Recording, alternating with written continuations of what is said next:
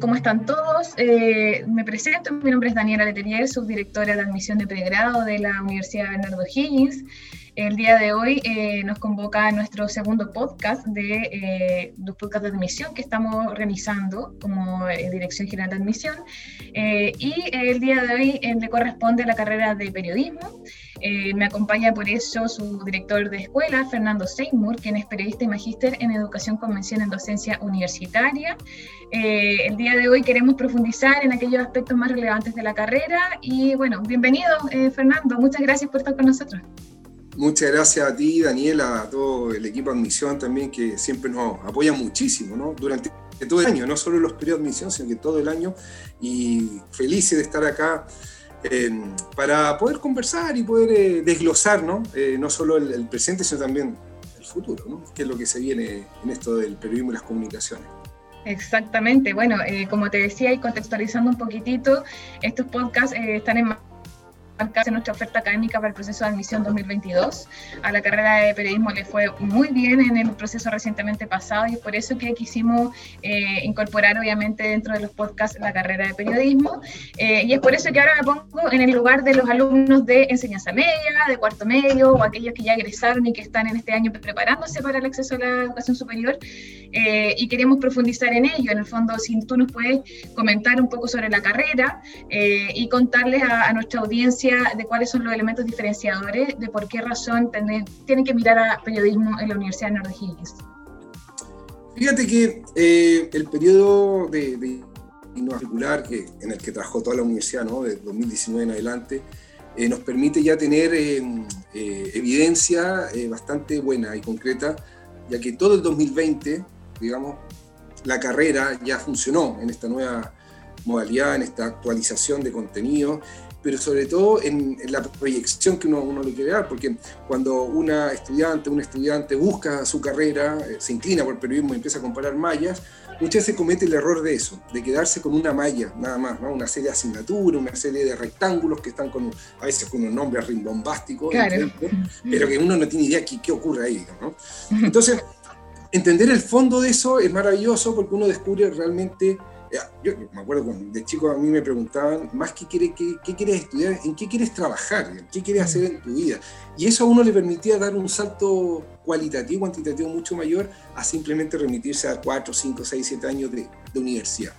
Y nuestra universidad que además nos asegura una formación muy potente desde el principio con distintas instancias, no, no solo en las carreras propiamente tal, hay bastante apoyo en, en, formarse integralmente. Entonces, este, este sello de la carrera, eh, que se, ya se está consolidando muy bien con este 2020 ya prácticamente eh, implementada toda la, innovación curricular, nos permite visibilizar el concepto, por ejemplo, de multiplataforma, que eso antiguamente no existía. Antiguamente siempre se hablaba en periodismo de radio, tele, diarios. ¿no? Eh, usted quiere trabajar en prensa escrita, quiere trabajar en, radio, quiere trabajar en tele, y eso era todo lo que había. Y por ahí habían unas asesorías comunicacionales, medias raras. Hoy no, hay que, hoy hay que hacer de todo, o hay que entender de todo, y eso nos permite entonces eh, contar con, una progresión académica durante los nueve semestres que consta esta, esta carrera, esta malla curricular, eh, pasando por ciclos eh, de carácter inicial, intermedio, de titulación, que nos permite ir identificando además la progresión de cada estudiante y, y qué tan pertinente es su formación y su aprendizaje respecto al perfil de egreso de la carrera, que es lo que nos vincula también con, con el mundo laboral, digamos, que, es algo fundamental. O sea, alguien eh, que nos esté escuchando dirá, bueno, pero ¿en qué voy a trabajar? Digamos, porque ser periodista parece que está con un micrófono, no sé qué. Eh, ¿En qué voy a trabajar concretamente? Entonces, ese perfil de egreso, bueno, ahí ya, ya lo, hablaremos de ello, Daniela, pero es muy importante tenerlo a la vista. Así, así que, bueno, son 56 asignaturas que consta la carrera, entre formación general, formación básica, formación profesional eh, y, formación práctica, que es muy importante. Y ahí uno de los sellos, ¿no? Lo práctico que significa que desde el primer semestre el estudiante, incluso más allá de la pandemia y más allá de las restricciones de, educación virtual o, presencial, eh, practica, eh, lleva a cabo el, el, rol de la comunicación, no solo el de periodismo, porque periodismo para algunos incluso puede ser más un oficio para otro una profesión, para nosotros una profesión claramente, pero somos más que periodistas, somos comunicadores. Y ahí viene un rol ético muy importante y que por supuesto se circunscribe a, lo que son los principios de la universidad, ¿no? un sentido ético a prueba de todo, en general. ¿no? Súper, sí.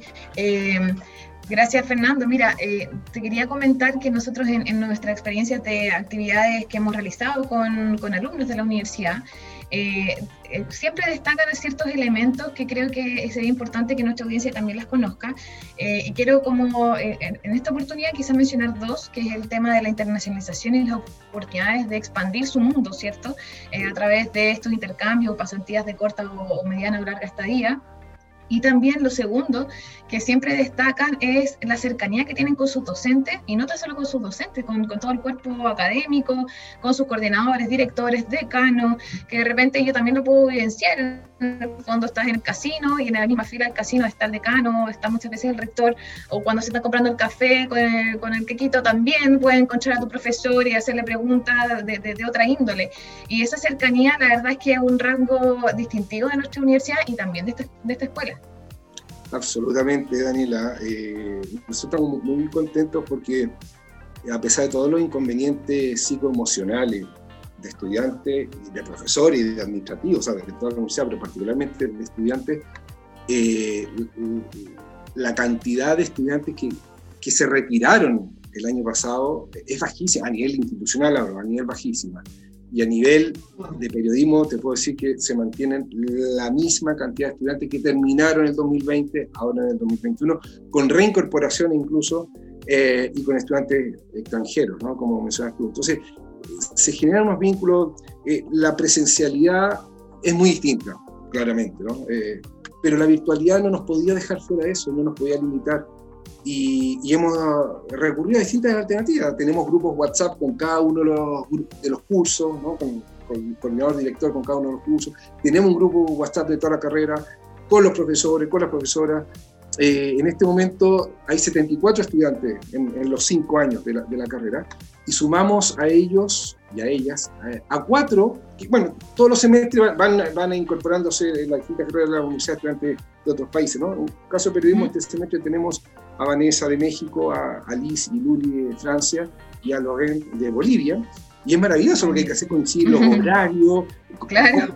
cómo, te juntas con todo. Eh, imagínate juntar a 78 estudiantes de cinco países, en este caso, y así todo, cada uno se la arregla. Entonces, hay mucho contacto y mucha eh, comunicación eh, cotidiana, directa, para ir identificando con mucho tiempo, mucha antelación, las posibles falencias, no solo académicas, sino que personales, familiares, dificultades. Ahí la universidad nos apoya mucho en eso, ¿no?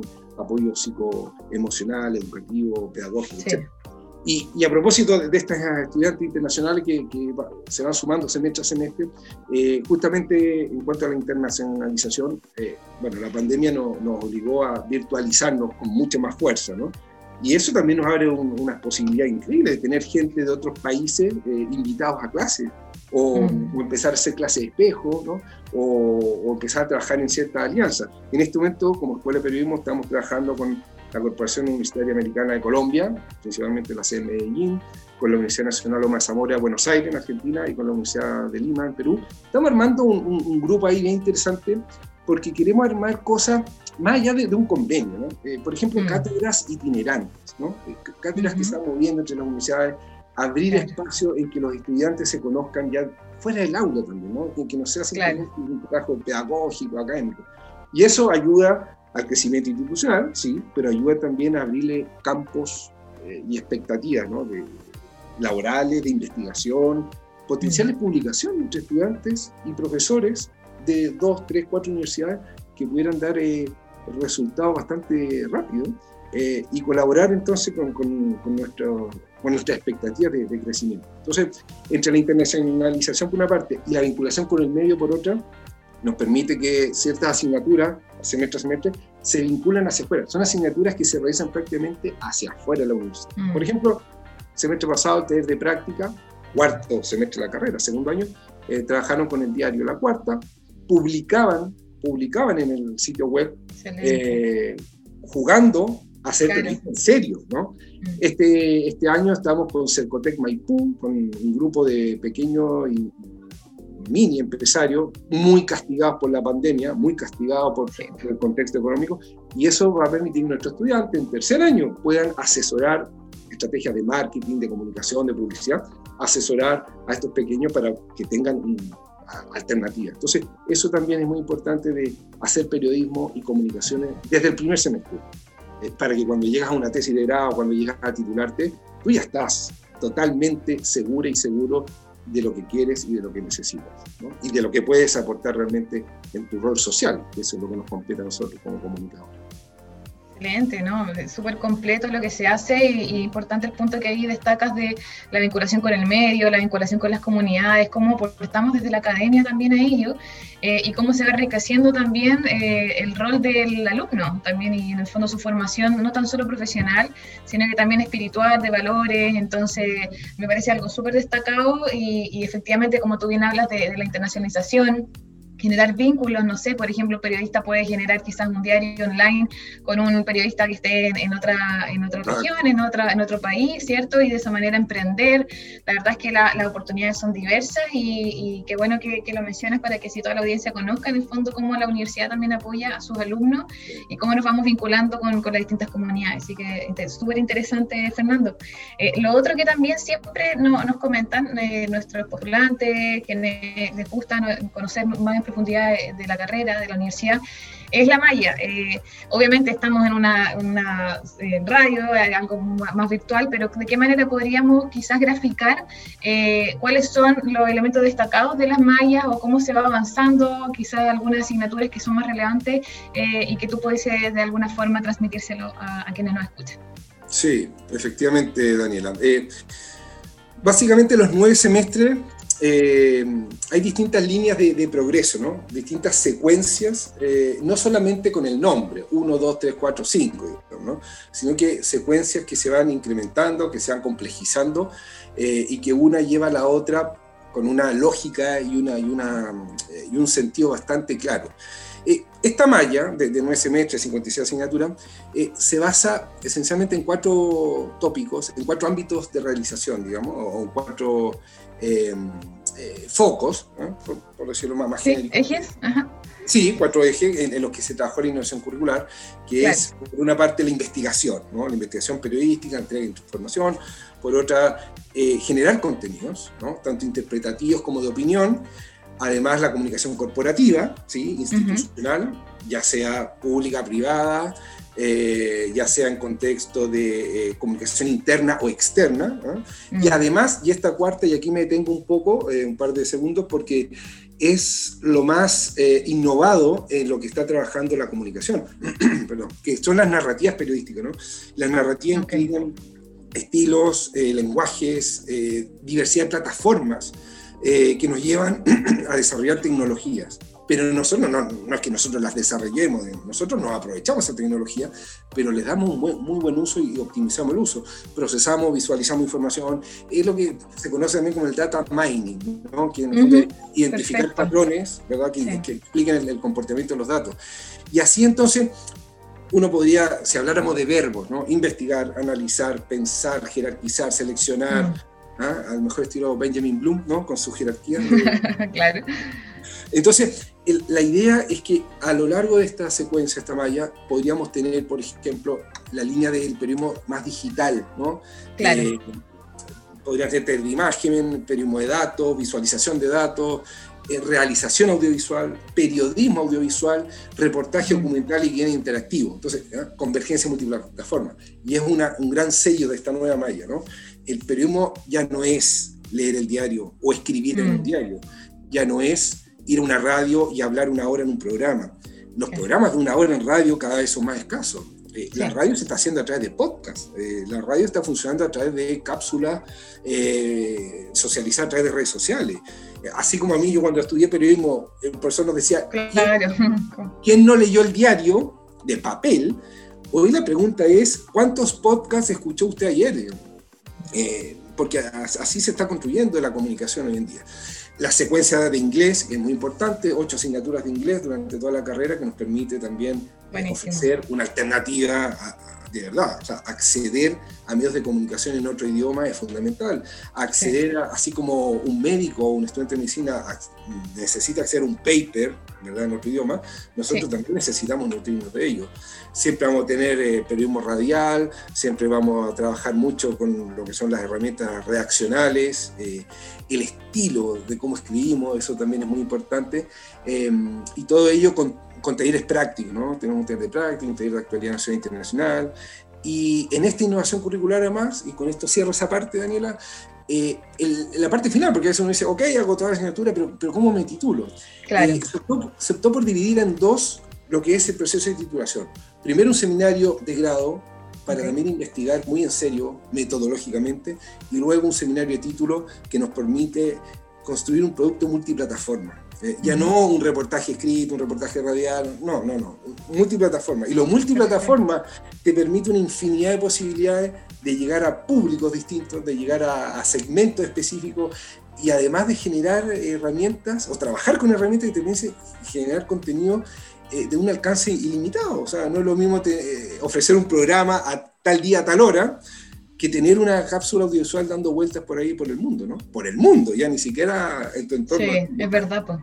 Y por eso ahí el, fomentar, eh, generar los propios medios de comunicación es súper interesante, porque la credibilidad eh, siempre está cuestionada, ¿no? En, en, los grandes medios. Pero bueno, eso será tema de otra conversación. ya vamos para allá. Gracias, Fernando. Y por último, que también es algo que, que, es interesante de colocar el punto ahí, es el campo ocupacional, porque obviamente ya, perfecto, me perfecciono, me formo en la universidad, pero cuando ya egreso, eh, ¿qué oportunidades me va a brindar el mercado laboral y qué me puedo desempeñar? Exactamente.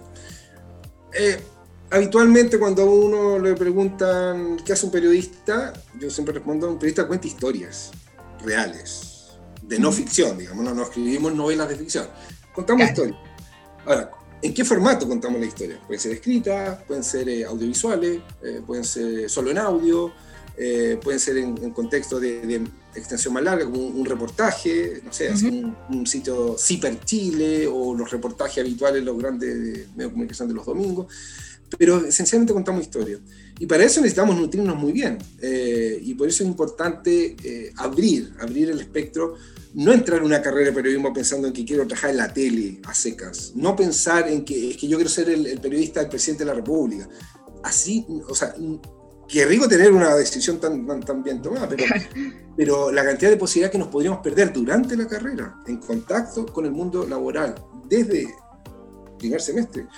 Eh, nos cerraría posibilidades. Por lo tanto, siempre tengamos abierta, también los medios de comunicación tradicionales, sí, ojo, que muchos de esos están cerrando porque están colapsando, porque mm. la cantidad de recursos que requiere mantener un medio de comunicación de estos grandes, gigantes, vinculado a los auspiciadores y todo eso, eh, de pronto los públicos ya no están recurriendo a ello, los públicos están mm. recurriendo a YouTube, están recurriendo a las mismas redes sociales de esos medios de comunicación, pero no al medio de comunicación tradicional como lo, entendemos y lo conocemos.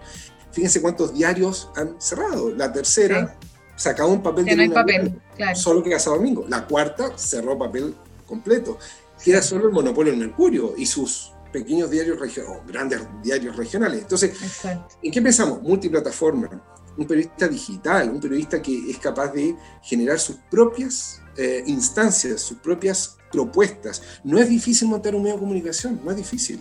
Eh, pero los contenidos tienen que ser muy serios, tienen que ser muy éticos. Eh, no basta con generar publicidades para que el, el, público te esté pinchando y con eso se hace el, pago, digamos.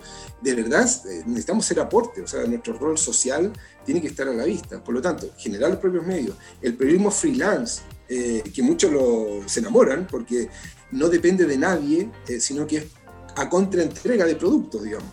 El, periodista freelance te permite moverte por el mundo sin horario, digamos. Y la pandemia nos demostró que hay que empezar a adaptarse a eso. Eh, hay que empezar a, olvidar un poco ese periodismo sentado en una máquina de escribir en un computador ocho horas al día en un, ah, con la foto de la familia, el florero, el tazón de café. No, eso, eso ya no, eso ya cada vez menos. Y ahí entonces entró con mucha fuerza el tema de la estrategia comunicacional.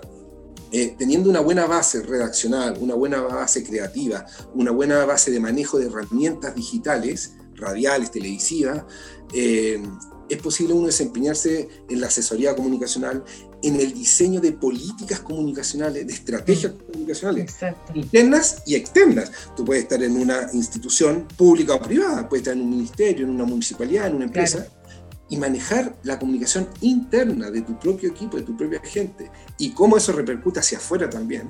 Eh, enfrentar crisis frente a un ataque de la competencia, enfrentar eh, crisis frente a una ley que perjudica a la empresa, etc.